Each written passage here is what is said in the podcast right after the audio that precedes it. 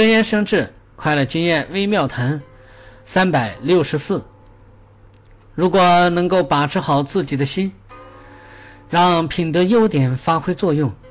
用智慧辨析清楚合理非理，让大众的利益都放在第一位。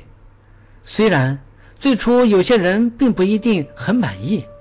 但是大家慢慢就会理解所做的事情对每个人都有好处。不满的情绪就会消失，最初不满的人内心也会产生愧疚，到最后事情做成功了，大家都获得了利益，不满的情绪就自然会全部瓦解。